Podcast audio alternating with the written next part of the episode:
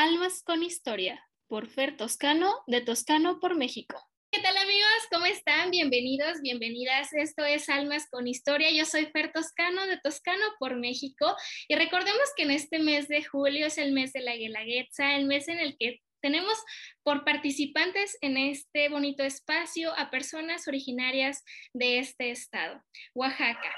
Y pues por ahí en el Cerro del Fortín y una que otra ocasión nosotros llegamos a escuchar una de las canciones que nos ponen la piel chinita. Y dice más o menos así.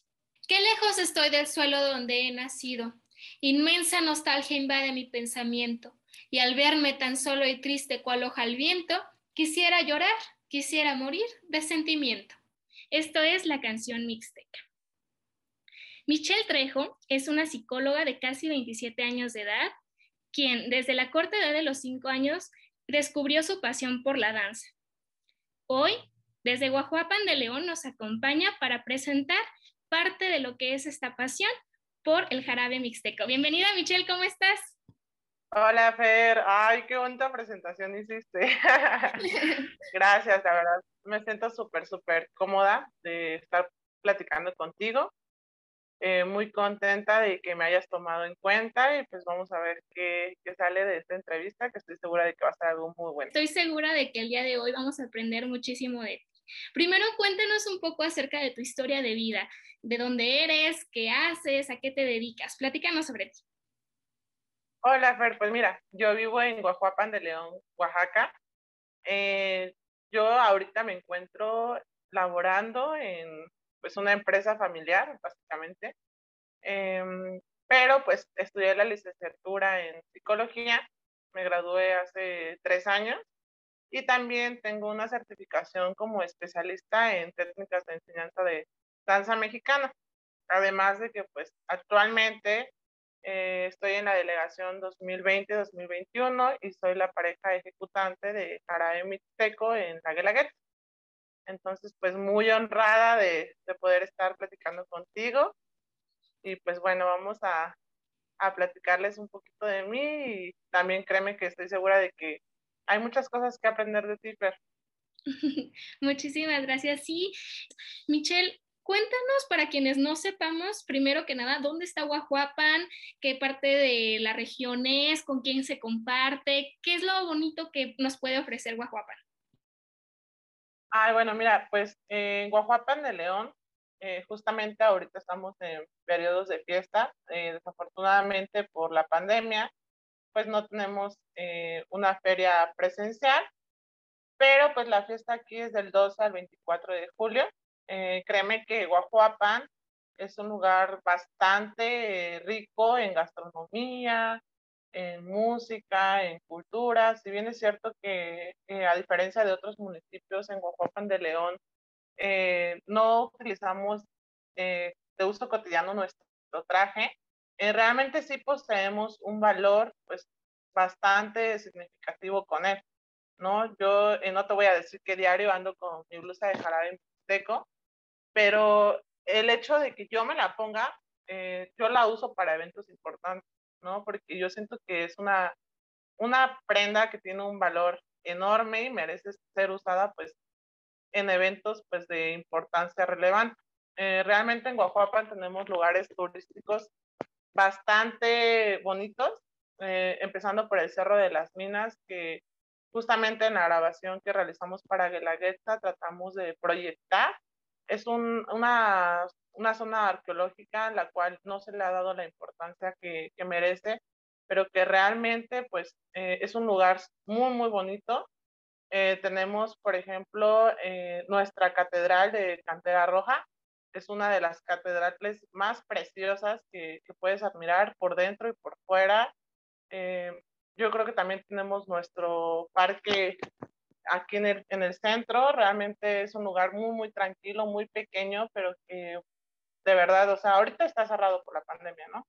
Pero quienes tengan la oportunidad de visitarlo, eh, es sumamente bonito y tenemos lugares cercanos que también son muy, muy, este, ¿cómo te parece? Como muy atractivos turísticamente, que quizá no son así, están como a unos cuantos minutos de Oaxaca, pero que vale la pena visitar. Por ejemplo, la presa de Yusucuta, tenemos Tamazulapa, tenemos el Boquerón cerca de Tonalá. Entonces, pues yo creo que venir a Guajuapan es una oportunidad muy grande de conocer pues diferentes eh, como, patrimonios intangibles que aún tenemos aquí en, en ¿no? De hecho, apenas eh, va a ser el 24 de julio, el Camino a la Guelaguetza, va a ser una grabación que realizaron con diferentes cocineras, músicos, artesanos, incluso cronistas de aquí de Guajuapan de León. Entonces sería una muy buena oportunidad que la vean porque pues va a estar muy, muy padre. Sí, y yo creo que también vale la pena reconocer que Oaxaca es más que valles centrales, ¿no? Que esta parte también es, muy importante, que sepamos para quienes en algún momento quieran viajar a Oaxaca, que pues Oaxaca es súper grande y cada uno de sus municipios se esconde, y no tanto pues, pero tú puedes encontrar, es que a veces sí hay, hay, lugares muy recónditos y hay otros que sí están como muy visibles, ¿no? Pero, pero precisamente pues esto nos permite tener una variedad cultural bastante interesante. Y nos encantaría, Michelle, que nos cuentes primero ¿Cómo empieza tu acercamiento con la danza? ¿Qué es esa parte que te motiva a ti a, realizar tus primeros pininos en esta parte artística tan importante en la vida de cualquier ser humano? Ah, sí, pero pues mira, es algo bien chusco porque, bueno, hace años no, teníamos pues, hermanos, nada más éramos dos mujeres.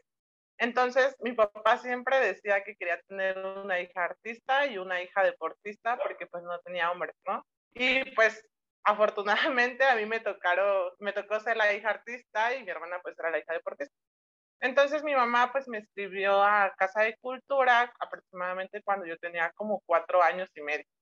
Y a los cinco años pues ya estaba en, básicamente en la delegación infantil que llevaba, estaba a cargo de la maestra Araceli. Desde ahí pues eh, realmente me gustó muchísimo la danza. Yo creo que al principio, te voy a ser honesta, lo hacía más por encomienda de mis padres, porque obviamente yo estaba muy pequeña. Pero eh, conforme fue pasando el tiempo, logré en la danza eh, un espacio en el cual era yo misma. Yo era una persona muy seria, muy introvertida, y poco a poco fue la danza que, que me fue ayudando a, a ser la persona que hoy en día soy entonces, es por eso que no me he podido separar de, de Qué bonito. Yo creo que al final de cuentas también vamos encontrando ciertas habilidades que nos van empujando e impulsando a, a, sentirnos más fuertes, a ser más seguros y a poder proyectar también toda esa pasión que sentimos. ¿Cuál fue como de los primeros recordatorios que tienes de ti en la danza? O sea, eso que tú dices, creo que a partir de aquí me marcó y dije, realmente yo ya quiero seguir en esto. Pues yo creo que fue a los, fueron dos momentos cruciales. Uno fue cuando tenía como 11 años, entré al ballet municipal de Guajuapan de León y pues yo nunca había salido de Guajuapan, siempre estaba como a resguardo de mis padres y fue en ese momento cuando me seleccionaron para bailar sones mijes. Y me acuerdo que íbamos a ir a bailar a Guerrero. Y cuando mis papás me fueron a dejar el autobús, mis papás estaban llorando a mares de que no querían que me fuera porque yo era la más chiquita del grupo. Y me acuerdo que le dije, papá, o sea, yo quiero irme a viajar, déjenme bailar, no, este, aunque sea la más pequeña no me va a pasar nada. Y en ese momento mis papás dejaron de llorar y dijeron, sí, hija, vete, tienes razón, eh, vete a hacer lo que te gusta, viaja y es más, no, no regreses hasta que hayas bailado. Y me subí y me acuerdo que, pues, desde ese momento, mis padres nunca más me volvieron a decir que yo no me iba a ir sola, menos que no me iba a ir a bailar, ¿no? Después, el segundo momento fue aproximadamente como yo creo que a, no sé, ya no me acuerdo, pero fue en el 2011. Eh, tenía un maestro que se llamaba Raimundo Silva Arzola.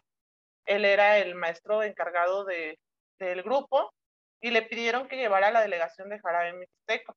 Entonces, él hizo un concurso interno porque en ese momento pues no existía como tal un concurso pues de Jarabe Mixteco, no había participantes Y recuerdo muy bien que me dijo, mija, ¿quieres ir a la Guelaguetza? Y yo, pues no sé ni qué es la Guelaguetza, pero pues va, voy, ¿no? Y me acuerdo que cuando llegué al, al auditorio, al ensayo general, dije, wow, no, yo, yo quiero seguir aquí toda la vida. O sea, no fue algo que el desfile de delegaciones, la comida de la hermandad, fue el momento crucial en el que yo dije, tengo que seguir en Guelaguetza y hacer algo más porque o sea, yo nunca imaginé que hubiera un evento de esa magnitud como lo es la Guelaguetza.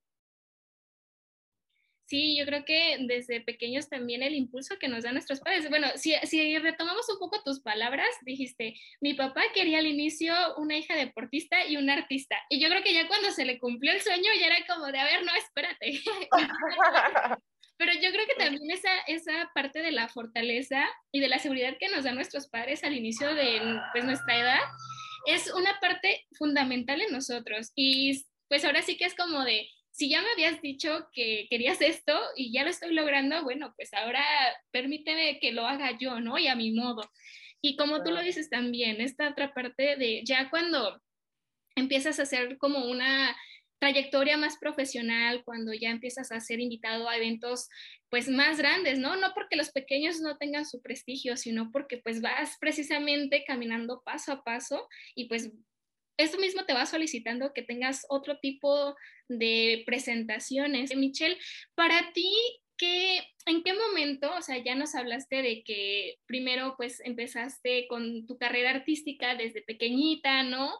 Y poco a poco esto se fue incrementando. Entonces, cuando tú llegas a la Guelaguetza, eh, ¿nos podrías compartir cómo es el proceso para que una chica, especialmente, pues hablando porque eres mujer, ¿qué necesita una chica de Guajuapan para ser parte de la delegación oficial?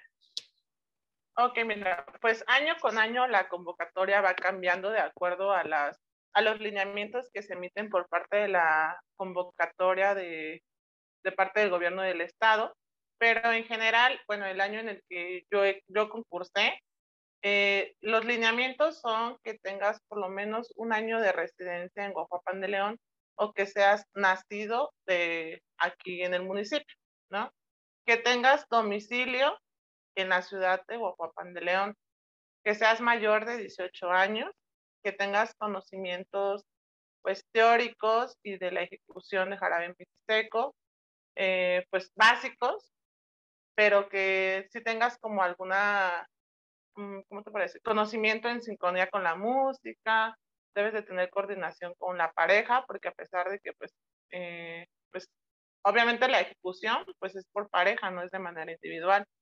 ¿no? También, eh, pues básicamente se ha como que organizado una preparación previa al concurso en el cual se te califican muchas características como puede ser puntualidad, disciplina, que tengas tus trajes, porque obviamente pues tienes que contar con la indumentaria de Guapopan de León, por lo menos tres trajes, eh, uno para la, para, la, para la calenda o para el desfile y dos para pues las presentaciones en el auditorio y sobre todo que pues tengas disposición y amor para proyectar el jarabe mixteco, ¿no? Es bien sabido que muchos de los participantes, una vez que pasa la presentación del Cerro del Fortín, abandonan el concurso o abandonan la delegación.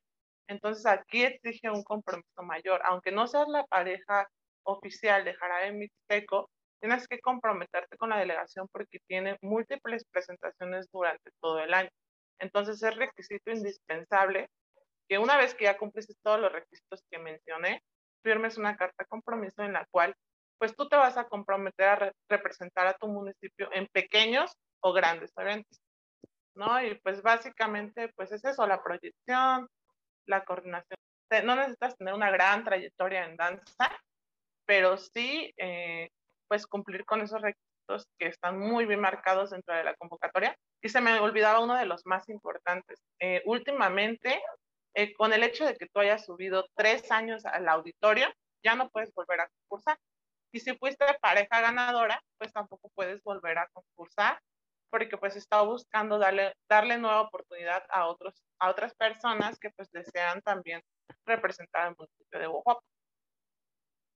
Sí, yo creo que esta parte es, es vital, ¿no? Que, que no, no sea nada más como se dice por ahí, o sea, Oaxaca no es nada más Guelaguetza, no nada más es julio, igual que México no solamente es el 16 de septiembre, ¿no? Prácticamente estamos hablando de lo mismo, que necesitamos personas que realmente se comprometan con nuestro país, con lo que es nuestra identidad, la cultura, las costumbres, las tradiciones, porque si no, pues es más difícil que lo puedas proyectar y que al momento de compartirlo en un auditorio o en una presentación, contagies al público de esta emoción, o sea, se requiere realmente de, de pues toda esta serie de emociones, de sentimientos y de conocimientos.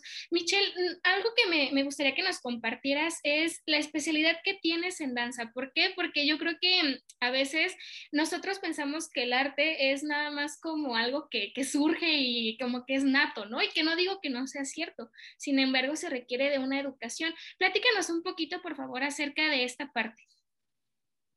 Ok, fíjate que este, muy pocas personas lo saben, pero en el 2019 yo ya tenía la inquietud de formalizar eh, los conocimientos y la experiencia que he adquirido a través de la danza.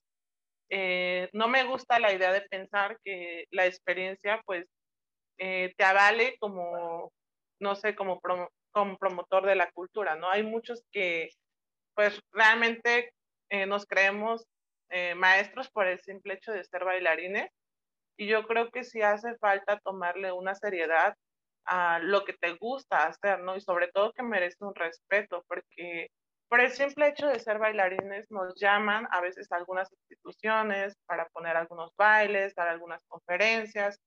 Y yo pienso que, bueno, siempre es bien sabido que Pelito habla, ¿no? Entonces, en 2019, después de, de concursar, yo dije, tengo que, o sea, formalizar esto, no puedo seguir así eh, por la vida, andando y caminando y sin algo serio. Entonces eh, busqué certificaciones y afortunadamente encontré una en la ciudad de Jalapa, Veracruz. Ahí pues te pedían avalar tu experiencia como bailarín con evidencias gráficas, videos, algunos testimonios. Y después de eso, de que pues eras admitido, eh, tenías que pasar por un proceso de condición física, técnicas de danza, teóricas, y eran aproximadamente un mes de capacitación extrema, ¿no? Que empezábamos desde las 6 de la mañana a, supongo, hasta las 10 de la noche, diario, diario, diario, sin descansar. Fue básicamente en un proceso de, de vacaciones. Y pues después de eso, eh, te decían si habías sido avalado para tu certificación o no. Afortunadamente, pues obtuve la certificación. Eh, ya cuento con mi documento por parte de la SEP, en el que me avalan como, como especialista en técnicas de enseñanza de la danza mexicana. Y bueno, para mí es muy importante porque pues me gusta eh, la idea de crecer en, en este mundo de la danza y pues yo sé que necesito seguirme preparando, ¿no? Porque nunca terminas de aprender y yo sé que, bueno, esa certificación pues es solamente comienzo porque pues realmente si, si quiero seguir como vigente, necesito seguirme preparando y tomar las cosas con seriedad, que es lo más importante. Sí, totalmente de acuerdo. Y, y algo que me parece súper importante que mencionas es la seriedad con el que, la que tomas tu compromiso, ¿no? Con el que eh, tomas en cuenta que es más allá de, de una pasión, más allá de un hobby, o más allá de, las ganas de pertenecer a, la delegación oficial o de subir a la Guelaguetza. O sea, yo creo que es una serie de, de pasos y de requisitos que vas uniendo para poder llegar a un resultado que te favorezca y que sea también apasionante. Michelle, una vez que empiezas ya como a, a concretar ahora sí como tus estudios, tus requisitos, que haces las audiciones, Cuéntanos eh, cómo es para una chica que, desea aspirar a ser la pareja oficial, eh, qué procedimiento tiene que pasar o cómo es que, que sucede la selección. Porque uno lo ve en el auditorio muy padre, ¿eh? O sea, uno, uno ya lo, lo ves ahí y dices, wow, qué, qué bonito, ¿no? Pero realmente debe de haber todo un procedimiento detrás. Sí, pues como te comentaba, eh, bueno, en el año en el que yo gané, eh, realmente se hizo una preparación aproximadamente de tres meses, en el cual ensayábamos básicamente tres veces por semana. en diferentes horarios y teníamos que asistir puntuales con nuestro traje, y nos preparábamos teóricamente, nos hacían exámenes, nos llevaban algunos expositores a que nos, nos empaparan de conocimientos teóricos acerca del municipio. Igual teníamos ensayos con diferentes personas para que nos corrigieran los pasos, nos corrigieran la proyección escénica y se hicieron tres evaluaciones en tres diferentes momentos. Eh, en cada evaluación haz de cuenta que pasábamos, ejecutábamos el baile con algunos accesorios o, o, partes de la vestimenta y nos daban un puntaje, pero no nos decían cuál era, ¿no? Igual hacíamos los exámenes, nos, nos calificaban, pero no decíamos qué porcentaje habíamos obtenido. Y el proceso final, pues fue ya en, en el concurso, que fue en la, en la Plaza de la Libre Expresión, que fue abierto al público. Eh, hay se llama a un jurado que año con año pues son personas de gran trayectoria en jarabe mixteco, que son conocedores y que obviamente la gran mayoría ha bailado en el Cerro del Fortín.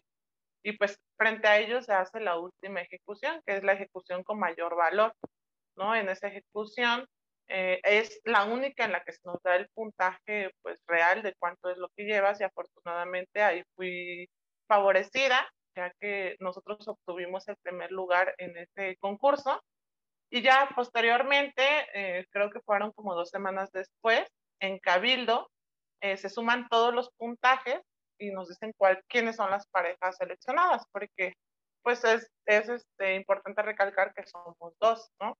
Eh, ya son varios años en los que vienen seleccionando dos parejas, unas para la función matutina y otra para la función vespertina. Entonces, pues ahí fue cuando dieron a conocer quiénes éramos los ganadores y pues afortunadamente pues una de las parejas seleccionadas pues era yo, ¿no? Entonces, pues básicamente este es el proceso, como te decía, eh, se evalúan muchísimos aspectos, pero yo creo que lo más importante, pues sí, es una de, los, de las cosas más importantes es la ejecución, la proyección, los conocimientos que tienes del municipio y, solamente, pues, por supuesto la responsabilidad y el compromiso que asumes con eh, pues, la delegación. Sí, totalmente. Y por ejemplo, Michelle, ¿tú decides quién va a ser tu pareja o cómo es esa parte? Porque pues obviamente falta la figura masculina en este caso, ¿no? Sí, de hecho, este, pues aquí siempre tienes que inscribirte con tu pareja, ¿no? Tú te encargas de buscar, no sé, un año, dos años, incluso meses atrás, quién va a concursar contigo. En mi caso, yo ya venía participando con una persona. En 2019 concursé con mi pareja eh, pero bueno, cuando en 2020 yo le dije, es el último año que puedo participar porque es importante recalcar que yo había subido al cerro en el 2011 y te comentaba que no puedes, después de tres veces ya no puedes volver a concursar. Y yo le digo, bueno, vamos a concursar. Y me dice, no, yo ya no quiero concursar porque yo tengo pues cosas de mi titulación y pues otros asuntos. Y yo dije, ¿cómo? No me puedes dejar así, ¿no? Yo ya me adapté contigo. Y me dice, no, pues no, y dije, bueno, y fui y hablé con otra persona y le digo, oye, ¿te gustaría concursar conmigo? Y dice, va, vamos a participar. Y empezamos a ensayar y estuvo bien raro porque eh, todo, el, todo el concurso fue con él, ¿no? Como que toda la preparación previa. Y el día ya de las inscripciones que llegó la convocatoria de Oaxaca, eh, le piden su credencial y él tenía credencial, bueno, tenía domicilio de Etla, en Oaxaca. Y le dicen, ¿sabes qué? Tú no puedes concursar, tienes que tener el domicilio de Oaxaca eran como las 12 del día y me dicen, tienes que conseguir una pareja, Michelle, antes de las 3 de la tarde. Si no la consigues, estás fuera. Y pues yo sentí que se me venía el mundo encima. Yo dije, ¿qué voy a hacer? Y te lo juro que a veces no me la creo, cómo son las cosas de, de Dios, ¿no? Porque yo creo muchísimo en Dios.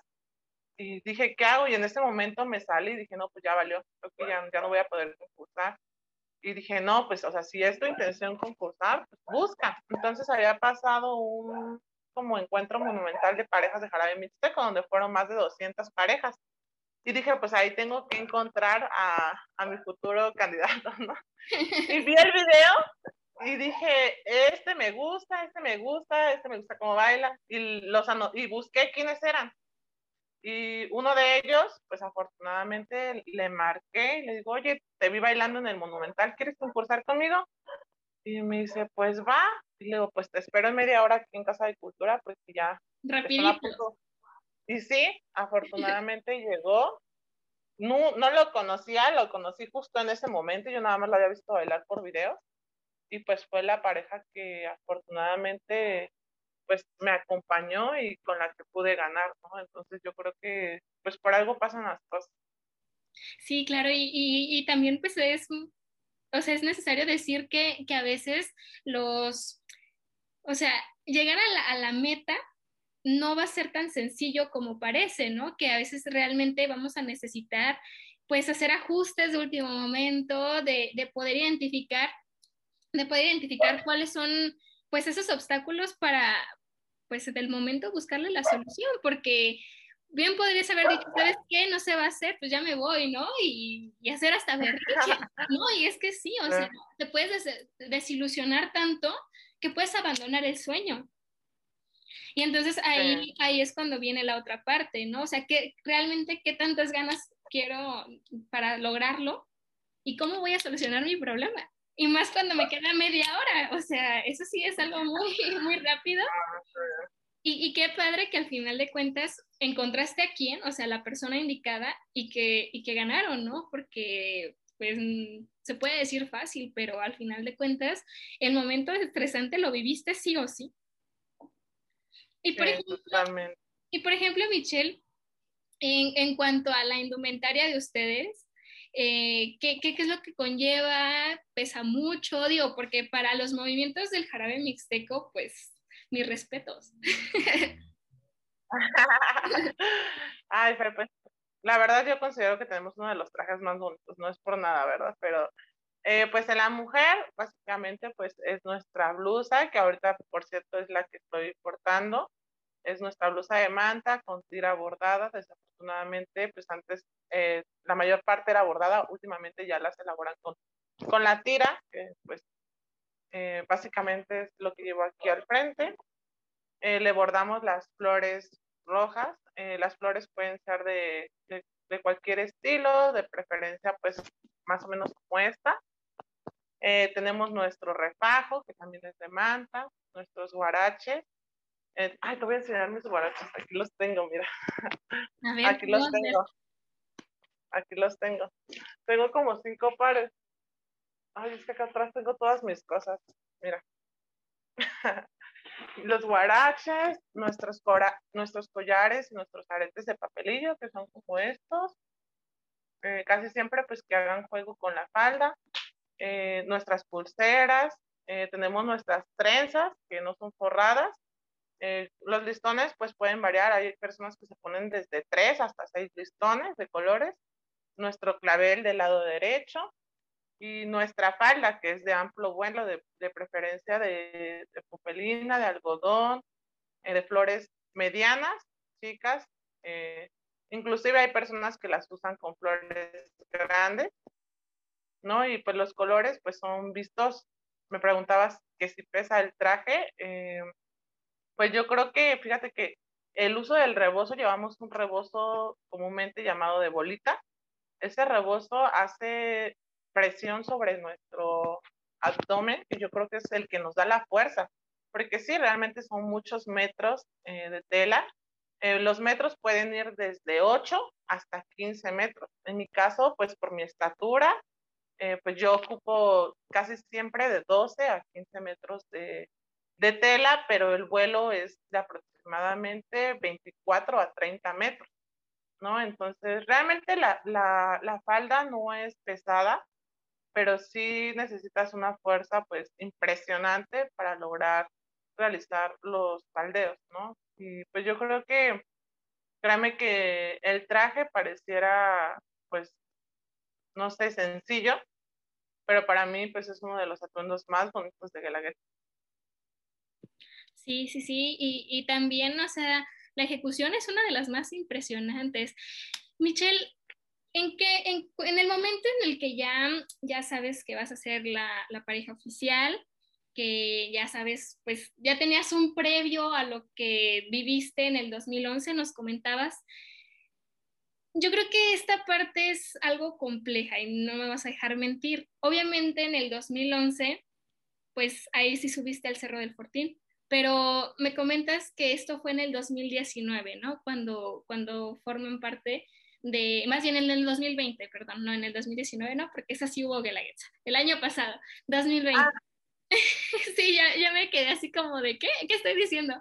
No, o sea, eh, 2020, cuando empiezas a hacer toda tu participación y sabes que ya eres la pareja oficial, ¿qué pasa con, con, contigo cuando te dicen o cuando te empiezas a, empiezas a darte cuenta de que no va a haber Guelaguetza, o sea, que no vas a poder subir al Cerro del Fortín como tanto lo habías esperado?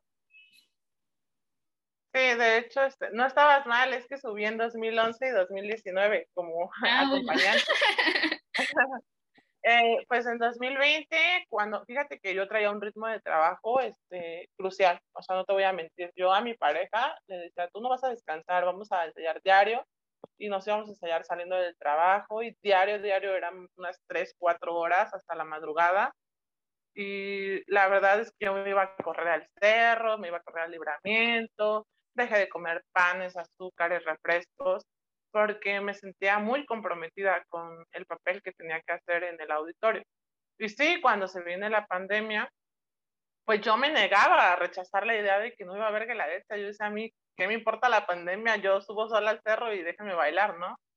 Pero yo creo que llega un momento en el que te das cuenta de la situación y dices, bueno, eh, como te digo, yo soy muy creyente en Dios y yo decía, bueno, quizá no era el momento en el que yo tenía que subir a bailar al auditorio, ¿no? Eh, y creo que, pues realmente no te voy a mentir, o sea, sí hubo un momento en el que me sentí como frustrada, porque yo decía, o sea, estaba como que en mi mejor momento, ¿y por qué pasó todo esto, no? ¿Por qué después de que yo me, me levantaba a las 6 de la mañana y me iba a correr y me iba al trabajo y regresaba y ensayaba y otra vez, y diario era la misma dinámica, ¿por qué pasó esto? Pero ahora que, pude grabar para Guelaguetza Digital, yo te podría decir que entiendo cuáles fueron las razones del por qué en ese momento no pude subir al auditorio, ¿no? Inclusive hasta el día de hoy, ¿por qué no lo he hecho? Yo sé que las cosas pasan por algo y poco a poco eh, creo que dejamos de ensayar como un año porque pues se cancelaron los ensayos, se vinieron los contagios, cerraron Casa de Cultura, eh, desafortunadamente mi pareja también tenía algunos familiares contagiados, ya no quería ensayar conmigo, y dije, bueno, pues ni modo, me, pues ya, o sea, me tengo que resignar. Y pues fue hasta un año después cuando nos llamaron y nos dijeron, ok, ya pasó un año, pues ahora sí. Y pues ya habían pasado muchas cosas, yo ya había subido de peso, había perdido condición, y fue cuando me volví a caer el 20, ¿no? Y dije, no, o sea, no puedes estar así, ya la pandemia no te puede como que acabar, o sea, tienes un papel y tienes que seguir y darle como puedas. Y pues así fue como lo hice. Qué fuerte, ¿no, Michelle? O sea, como tú dices, todo lo que soñé, lo que esperé, lo que trabajé, lo que sacrifiqué, para que te digan, oye, o sea, no se puede, no hay condiciones, no hay la forma, o sea, búscale por donde quieras, no, sea, yo creo que sí, es un, choque bastante fuerte, ¿no? Y, y, más cuando dices, oye, pues es que ya, ya, ya agoté mis tres oportunidades, ¿no? O sea, ¿y ahora qué voy a hacer?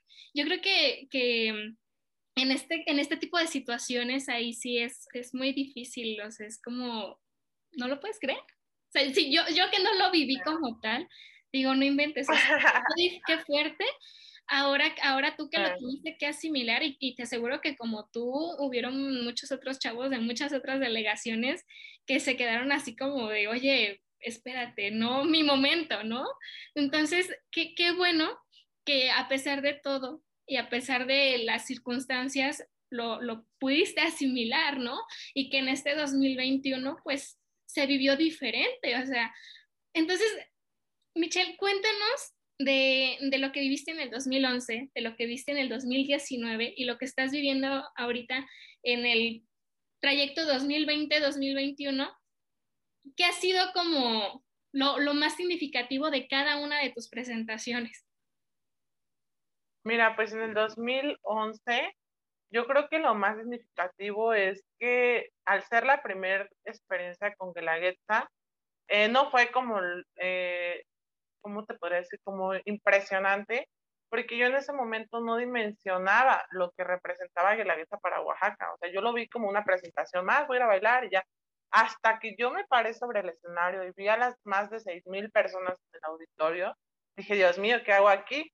Y fue en ese momento cuando yo dije, bueno, eh, si ya estoy aquí, tengo que aprovechar la oportunidad y, y seguir preparándome, ¿no? Porque quizá eh, en esta ocasión, pues no había eh, como un concurso como tal, pero sí tengo que seguir preparándome para subir al auditorio. Desafortunadamente, eh, pues hubo muchas cuestiones con la convocatoria que me impidió seguir concursando, ¿no?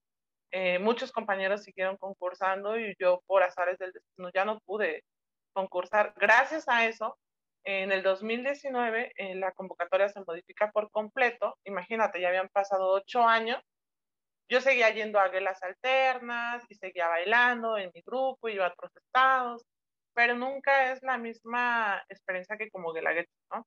Y en 2019 veo que modifican la convocatoria y dije, no, o sea, es mi oportunidad. Yo quiero regresar eh, diferente, con otra visión totalmente de, 100 de 360 grados y me inscribo y créeme que 2019 lo, lo atesoro porque después de tantos años de no haber podido ir a Guelaguetza, o sea, regresar para mí fue lo máximo. O sea, créeme que me dejó un sinfín de experiencias, amigos. Recuerdo al ser el, el, último, el último desfile y la última Guelaguetza que tuvimos antes de la pandemia, las calles estaban abarrotadas, la gente gritando que quería vernos bailar el jarabe seco. Realmente es algo, o sea, que nada más de recordarlo me pone la piel chinita, ¿no? Y bueno, en esta Guelaguetza digital, eh, aunque se, vio se vivió de manera muy diferente, eh, tuve una entrevista eh, precisamente con, las personas que vinieron a grabarnos, con el equipo de trabajo, y me preguntaban, ¿qué es lo más bonito que te deja esta Guelaguetza digital? Y yo les decía, bueno, ¿qué es lo más bonito que me deja? La oportunidad de que gracias a Dios, mi familia, a pesar de una pandemia completa, eh, puede presenciar eh, la ejecución que yo hice con ustedes, ¿no? Afortunadamente, quizá si me hubieras hecho esta entrevista antes, yo te diría que para mí lo más importante era bailar en el auditorio. Ahora te puedo decir que lo más importante para mí fue el hecho de que mi familia no haya sufrido pérdidas por esta pandemia. ¿No? Y que gracias a Dios yo sigo haciendo lo que me gusta. Se me han abierto muchísimas puertas, he conocido personas impresionantes gracias a estos dos años que he estado como pareja vigente. Y créeme que tuve la oportunidad de que la persona que me viniera a grabar eh, fue una persona con la que conecté demasiado y hasta el día de hoy eh, seguimos platicando. Y pues yo sé que, eh, que la Getza Digital eh, quizá no tuvo la misma importancia que una guelaguetza presencial, pero yo sí la atesoro muchísimo por el simple hecho de que tengo a mi familia reunida con bien, a mis amigos y sobre todo pues de que sigo viva a pesar de todo lo que ha pasado. Sí, y, yo creo que es como un parteaguas, ¿no? 2019, como tú lo dices, con toda esa magnitud de gente, es como el reencuentro que, que vives y también el, el, año pasado, ¿no? Con tanta incertidumbre de saber qué va a pasar, qué, qué pues, qué prosigue, ¿no? Si ya no voy a bailar en el auditorio y ahora qué, qué hago con mi sueño, ¿no? ¿A dónde lo voy a, a dejar? Y, y yo creo que, bueno, el hecho de que este año sea tan distinto, que sea digital, pues no, bueno, para mi gusto no le resta importancia porque tú sabes el sacrificio que estás haciendo. O sea, tú sabes que independientemente de que sea presencial o no sea presencial, o sea, tú le estás poniendo todo el corazón y todo el empeño. Y, yo creo que eso es algo que se tiene que reconocer porque, o sea, es, es veámoslos así, o sea, es como si, si estuviéramos en una película, ¿no? O sea, una película no va a ser física, o sea, va a ser digital, o en, este momento ahora son digitales, ¿no? Anteriormente, pues todo el rollo de, el rollo, vaya la redundancia, pero ahorita, o sea, sí, ahorita ya es como bastante distinto, ¿no? O sea, ya, ya tenemos tantas oportunidades que, que, ahora sí que el que las sabe aprovechar y el que las, las puede proyectar puede ganar más de lo que va a perder.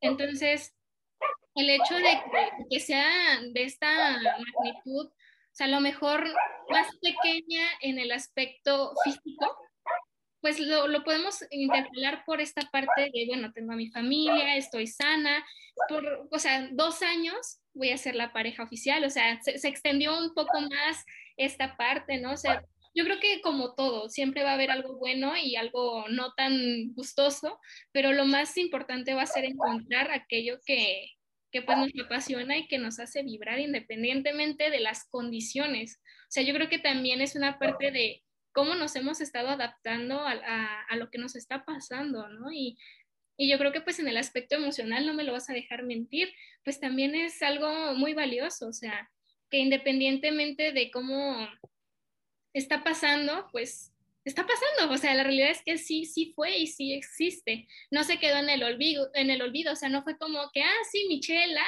la, la, pareja oficial del año pasado, ah, sí, pero ya fue, o sea, no, se, se les reconoció, yo creo que la parte del reconocimiento también es muy importante, ¿no? O sea, no se, no se les abandonó, o sea, el sueño se transformó nada más, pero no se abandonó, yo creo que eso es algo que, que como tú dices, o sea, lo vas a tener para, para siempre. Michelle, vamos a hablar ahora de lo que pasa en el Cerro del Fortín. O sea, sí, ya sabemos que hay una comida de la hermandad donde comparten con todas las regiones. Sabemos que hay un despliegue de delegaciones previo a, a todo esto que se vive en el Cerro del Fortín. Pero me encantaría que nos, nos comentaras las dos experiencias que se viven como alguien que no es pareja oficial y alguien que es pareja oficial, porque tener esta visión doble es, es bastante valiosa. ¿Cómo lo viviste tú? Sí, fíjate que esa es una pregunta que siempre me hacen, ¿no? Y yo les decía, disfruten mucho el ser acompañantes de la delegación, ¿no? Para mí no tiene ni mayor ni menor peso el hecho de ser pareja o ser integrante de la delegación pero sí por parte de los directivos siempre existe una, mayor exigencia con la pareja, ¿no? Entonces, a veces, pues los, cuando eres integrante de la delegación, pues te la llevas más relax, eh, pues puedes eh, conversar un poquito más, eh, más como que libremente, eh, puedes eh, como que gozarte un poquito más la experiencia, ¿no? Porque sabes que no tienes una responsabilidad como tal, o bueno, sí la tienes, pero no como tal la ejecución. Entonces, al menos en mis momentos de, de, integrante de delegación, yo aprovechaba para poder hacer amistades, andar de aquí para allá. Y cuando llega el momento de ser pareja, porque sí nos tocaron algunas presentaciones eh, presenciales, pues era de que, a ver, no, tú tienes que estar aquí porque tú vas a bailar, ¿no? Entonces, eh, te me dejas de que andar saludando a la gente, te me dejas de andar de que aquí queriendo robar pantalla, tú vas a estar aquí sentada y vas a esperar tu presentación. Y yo muchas veces decía, bueno, pero ¿por qué? O sea, si yo quiero seguir este, saludando a mis amigos y así, ¿no? Y ahora pues entiendo que los maestros siempre se van a preocupar porque la, la ejecución que se realice sea de manera excelente, ¿no? Y muchas veces este, existen factores que te distraen o que de alguna forma te quitan atención. Entonces, sí, el hecho de, de ser pareja pues sí exige que toda tu atención la centres en la ejecución que vas a realizar, ¿no? Entonces, pues ser pareja sí es una responsabilidad muy, muy grande. Aparte de que yo creo que siempre tienes que, pues, cuidarte, porque mira, eh, yo creo que es algo, un secreto a voces y no está mal decirlo, ¿no? Ser la pareja de Jarabe Mixteco te trae cosas muy bonitas. Te hace, pues, encontrar gente que te apoye, que te ayude a, a seguir adelante, que te, me, te, ayude a mejorar, que te ofrezca un consejo, una sugerencia, pero también hay muchos que te envidian y gente que siempre pues va, va a actuar de mala fe, ¿no? Entonces, siempre la pareja se tiene que mantener al margen, sobre todo la pareja y la delegación, al margen de escándalos, shows y cuestiones que puedan dañar la imagen del municipio, porque al final de cuentas, sobre nosotros recae la responsabilidad del municipio entero, ¿no? Nosotros estamos proyectando a un Pan de León y obviamente pues la imagen que se quiere dar pues es una imagen de, de, excelencia, que así debe de ser, ¿no? De respeto. Entonces pues yo creo que pues de las dos partes conlleva muchísima responsabilidad, pero sí, siempre hay una mayor exigencia con, con la pareja que pues va a dejar. Sí, y yo creo que son como momentos diferentes, ¿no? Pero en todo momento tu, tu respeto hacia la delegación, tus compañeros, a ti mismo, a tu municipio, pues va, va, a valer muchísimo. Y por ejemplo, Michelle, cuando, cuando se está en el auditorio, hay un momento muy especial en el que, o sea, yo creo que, que son momentos como contundentes, ¿no? Primero, las aperturas de, de la Guelaguetza, así en general, es como el, uno de los momentos más emotivos. De ahí nos vamos a algunas presentaciones de algunas delegaciones, por ejemplo, tenemos la de Flor de Piña, que todo el mundo las ovaciona y, las aplaude. Pero pasa algo muy interesante también con ustedes, y no me vas a dejar mentir, que es precisamente lo que pues compartí al inicio de, de esta pues plática, ¿no? Cuando se escucha la canción mixteca. O sea, cuando todo el auditorio se pone, ahora sí que al unísono, y, y, se paran y se ponen de pie y ves los sombreros meciéndose de un lado hacia otro. ¿Qué pasa en la mente o qué pasó en tu mente cuando viviste esta experiencia? Porque yo te la cuento y a mí se me enchina la piel y yo solamente como espectadora. Ahora, tú que estás en el, o sea, que estás del otro lado, que estás en el escenario, que lo estás viviendo, o sea, ¿qué sientes? ¿Qué pasa por tu mente en ese momento? Sí, pues fíjate, la primera vez, a pesar de que era una niña y era la primera vez que iba a Guelaguetza, yo al escuchar la canción mixteca y al ver los sombreros ondeándose sobre el auditorio, yo rompí en llanto y yo dije, no puedo creer que yo esté viviendo esta experiencia. Cuando regreso en 2019, dije, no, yo ya no voy a llorar porque, o sea, yo ya vengo a, aquí a darlo todo sobre el escenario y yo voy a dominar al público, porque obviamente pues ya había pasado muchísimos años más, ya no soy una niña. Y sin mentirte, o sea, me acuerdo que subí al escenario y mi pareja estaba temblando. Y yo le digo, bueno, ¿por qué estás temblando? Le digo, si pues estamos bien, eh, concéntrate, vamos, nosotros no vamos a bailar, disfruta la experiencia.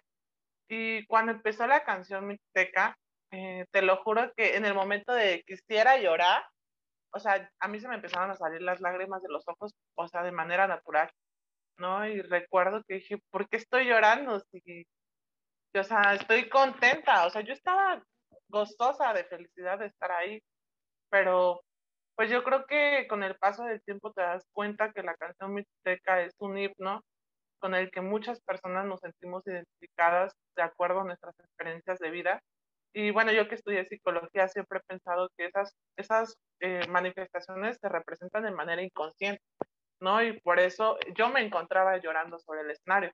Llegamos a la segunda función en la noche y yo dije, bueno, ya no voy a llorar, ya lloré en la mañana y vuelvo a llorar. Y yo dije, bueno, me voy a permitir llorar arriba del escenario porque, o sea, soy muy afortunada de poder estar viviendo esta experiencia. Y siempre lo he dicho, eh, cada vez que subas al cerro va a ser totalmente diferente a la primera vez que tú subiste. Me acuerdo que ahora en la, la digital, cuando estábamos ahí, yo vi que mi pareja estaba llorando.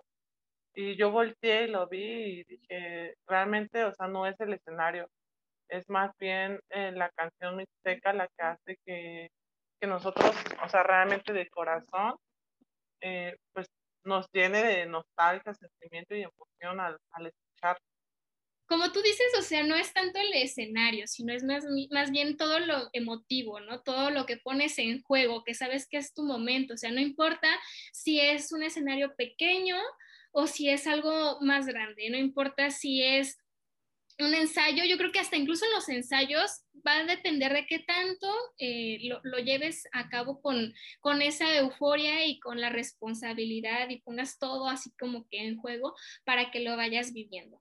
Y y por ejemplo, Michelle, eh, en cuestión de, de qué pasa ya la canción mixteca, cuéntenos un poco más acerca de la, de la ejecución que hacen ustedes en el auditorio. O sea, ¿qué más pasa después de la canción mixteca?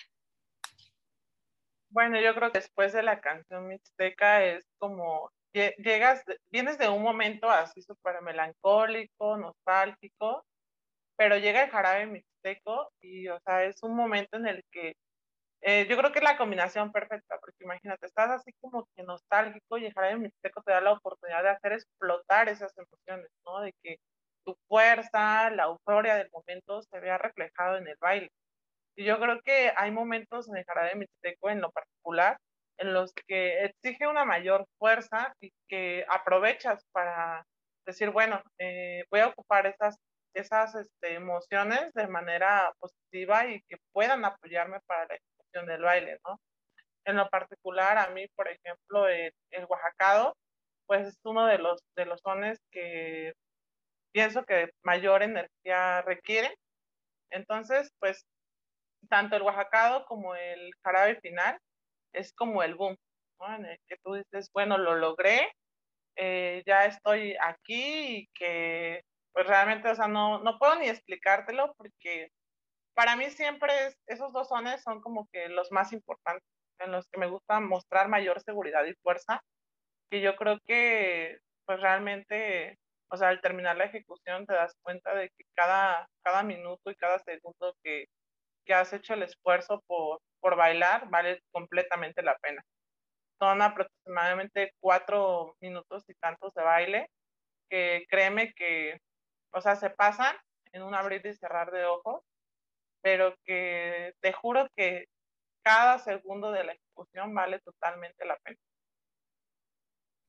Sí, y te pone la piel chinita y te digo, al final de cuentas, es también reconocer la labor de cada una de las delegaciones, de cada uno de los integrantes, de cada ensayo, de cada paso previo que hay al momento en el que nosotros los vemos participar en la Guelaguetza, ¿no?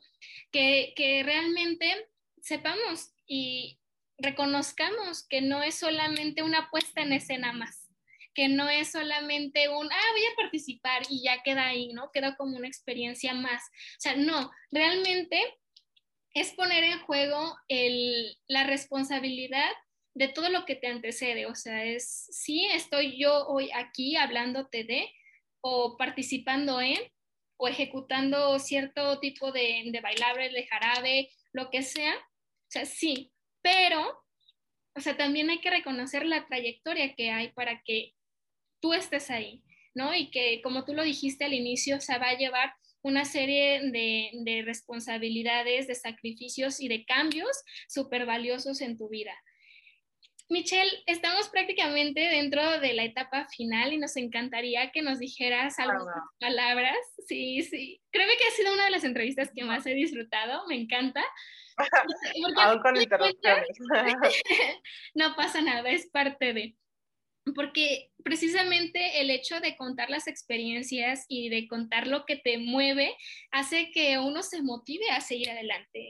No importa cuál sea tu línea, si es algo de danza o eliges otra cosa, ¿no? O sea, lo más importante es que lo cuentes con la pasión que se necesite, que lo, lo ejecutes con esa pasión. Entonces, Michelle, ¿qué mensaje te gustaría dejar para quienes nos han estado escuchando y quienes verán próximamente este episodio de Almas con Historia con Michelle Trejo? Ay, bueno, pues primeramente, Fer, eh, he querido llevar este mensaje por todas las entrevistas que me han hecho y la primera y muy importante, pues, encomienda que quisiera hacerles a todos es que, bueno, lo más importante para mí es que el jarabe mixteco una. Eh, el, jarabe mixteco es algo tan valioso que puede hacer que muchos de nosotros nos unamos y llevemos esto lo más lejos que se pueda porque merece ser reconocido y admirado en cualquier parte del mundo. El jarabe mixteco, en, en, definitiva, no debe de dividir. Eh, yo creo que el jarabe mixteco hace que todos obtengamos un valor de, de deseo de apoyar, de, de crecer como oaxaqueños, que yo creo que si reconocemos ese talento que hay, eh, nos puede hacer llegar muy lejos en conjunto, ¿no? Entonces, ojalá que sean más las personas que se interesen por bailar jarabe mixteco. Eh, yo siempre me voy a mostrar abierta a la posibilidad de mostrar a otros lo poco o mucho que he adquirido en estos años. Yo creo que se debe de compartir porque se está buscando que sean más personas las que ejecuten el jarabe mixteco. Lo que uno sabe no debe de guardárselo como, como tesoro. ¿No? Al contrario, yo creo que el jarabe mixteco es un tesoro que todos queremos que tengan, ¿no? Entonces, al menos de mi parte, estoy muy contenta porque hubo muchas personas que decidieron compartir parte de su tesoro conmigo y que yo atesoro muchísimo y que yo también deseo que lo mucho que yo sé llegue a otras personas para que estas personas puedan vivir esta experiencia, porque créeme que es una experiencia que ojalá todos tuvieran la oportunidad de, de poder pasar. Eh, ser pareja de jarabe mixteco te abre muchísimas puertas, pero también es una responsabilidad enorme con el municipio. Y bueno, y la siguiente es que yo creo que siempre hay que ser respetuosos, ¿no? Eh, yo creo que existimos miles de parejas de jarabe mixteco y yo creo que cada una ha podido adquirir este lugar en base a su esfuerzo, a su dedicación, y aunque no todas nos llevemos como tal, yo creo que todas merecemos el respeto de haber obtenido este lugar, ¿no? Yo creo que esto me gusta recalcarlo muchísimo. Últimamente han habido algunos, algunas situaciones que pues siempre estás expuesta como pareja, como, pues dilo así, como protagonista de, de delegación, pero que sí es importante hacer hincapié en que no es bueno caer en conflicto y menos con personas del mismo municipio, ¿no? Yo creo que para mí eso es algo que, es totalmente inadecuado, pero que bueno, al final de cuentas eh, tampoco puede ser monedita de oro para caerle bien a todo. Entonces, dense la oportunidad de, de conocernos. La verdad es que yo me siento muy afortunada de estar hoy contigo, de estar con muchas otras personas que, que me dan un espacio para hablar de lo que a mí me gusta hacer y de lo que amo. Y pues para mí eso es lo más importante, el apoyo y el cariño que he recibido en toda esta etapa de Jarabe Mixteco. Michelle, mencionaste algo muy importante. Date el tiempo de conocer. Fíjate que en la mañana precisamente estaba viendo en Instagram una, un video, ¿no? Que decía, sí, te lo juro, y no, es, mentira, lo vi justo en la mañana, y decía, estaba, aparecía una chica y, estaba viendo el perfil de otra, ¿no? Y decía, ay, mira, fulanita tiene tantos seguidores, tiene tantos me gusta, tiene tanto, hace esto, hace aquello, ¿cómo me gustaría ser como fulanita? Y luego ponen la vida de fulanita, ¿no? Y, fulanita está precisamente viendo el, el, perfil opuesto y está haciendo exactamente lo mismo. Ay, mira, fulanita, ¿cómo le hará para ser tan disciplinada, para hacer todo lo que tiene que hacer en cuestiones de ejercicio? Y yo creo que pasa el segundo, el segundo momento de, del video y es como, bueno, y si le mando un mensaje a fulanita para que fulanita me comparta lo que hace y así yo le comparto lo que hago, ¿no? Y entonces ahí ya sumamos. Entonces creo que es algo, algo interesante de compartir, o sea, no es nada más admirar al otro o envidiar al otro, ¿no? Porque existen los dos polos, o sea, el que admiras y el que envidias. O sea, no es nada más eso. Y no, no es nada más el suponer, ay, Michelle, qué fácil debe de haber sido que fueras la pareja oficial. Qué fácil debe de haber sido que subieras al, al auditorio en dos ocasiones que te quedaras una ahí en, en veremos, ¿no? O sea, qué fácil debe de haber sido. No, yo creo que es más bien, oye, qué valioso debe de ser su vida y qué, tanto, qué tanta trayectoria debe de tener para que ya sea la tercera ocasión en la que fue seleccionada en la delegación, ¿no? O sea, creo que hay algo muy diferente en nuestro lenguaje y en cómo lo podemos proyectar y lo podemos ver. O sea, una cosa es, ay, pues sí, ha de ser bien fácil y me quedo con la crítica y hasta ahí queda. Ah, oye, pues compárteme, ¿no? ¿Por qué? O sea, ¿cómo le hiciste? ¿Qué fue lo que pasó? O sea, ¿por qué tres veces? ¿Qué te entusiasmó? O sea, yo creo que eso es algo bastante, pues, complejo incluso de comprender, pero que si tú te das al, tiempo y a la tarea de escuchar al otro, pues va a ser más fácil de que por lo menos digas, ah, bueno, pues a lo mejor yo no puedo hacer tantas cosas, pero tengo estas, estas, estas otras herramientas que puedo poner en juego y puedo proyectarlas, ¿no? Y no precisamente hablando solo de, de lo que pasa en Guelaguetza o de la cuestión artística, ¿no? Sino en nuestra vida diaria. O sea, una cosa es que veas a la otra persona feliz y otra muy diferente es que realmente sí lo sea, ¿no? O sea, que, que, realmente esté viviendo esa vida tan satisfactoria como la proyecta. O sea, cada quien como le dicen por ahí, ¿no? Cada quien tiene su propia batalla y está buscando la manera de mejor llevarla. Entonces, siempre va a haber algo por ahí que compartir y agradecemos mucho que, que, lo hayas hecho con nosotros en esta tarde. Y antes de irnos, por favor, dinos cuáles son tus redes sociales en donde te podemos encontrar. Ay, gracias, Fer. Pues la verdad estoy muy, muy contenta de poder haber terminado la, entrevista. Créeme que me sentí muy cómoda contigo. Y bueno, para que puedan contactarme, cualquier cosa que se les ofrezca, si necesitan alguna información, incluso a, algún tipo de apoyo o simplemente pues quieren platicar con alguien, eh, me pueden buscar en Facebook como Michelle Trejo. Eh, en Instagram estoy como la Mitch. Ah, se los vamos a dejar abajo para que lo vean. sí, más fácil. Y pues nada, ojalá que se den la oportunidad de conocernos eh, siempre, siempre, siempre aquí van a tener una amiga. Gracias, Fer, por la oportunidad de poder estar en, este espacio. Eh, realmente te admiro muchísimo. Créeme que desde que vi tu primera entrevista con Edwin, dije, ay, ojalá que algún día. Mira, ya me va pasando eso. Siempre digo, ojalá que algún día eh, me entreviste tal persona, ¿no? Y te juro que yo creo que lo decreto porque se me ha concedido, gracias a Dios. La verdad, he tenido muy buenas experiencias y afortunadamente pasó y me encuentro aquí contigo, entonces pues no sabes lo feliz que estoy. No, al contrario, el gusto es, mío y nuestro a todas las personas que nos han estado viendo en este programa de Almas con Historia. Recuerda, yo soy Fer Toscano de Toscano por México, así me encuentras en todas las redes sociales. Agradecemos mucho tu presencia, Michelle, muchísimas gracias por compartir tus experiencias de la ETSA y de vida con nosotros y esperen más programas de Almas con Historia. Nos vemos en la próxima. Adiós. Bye.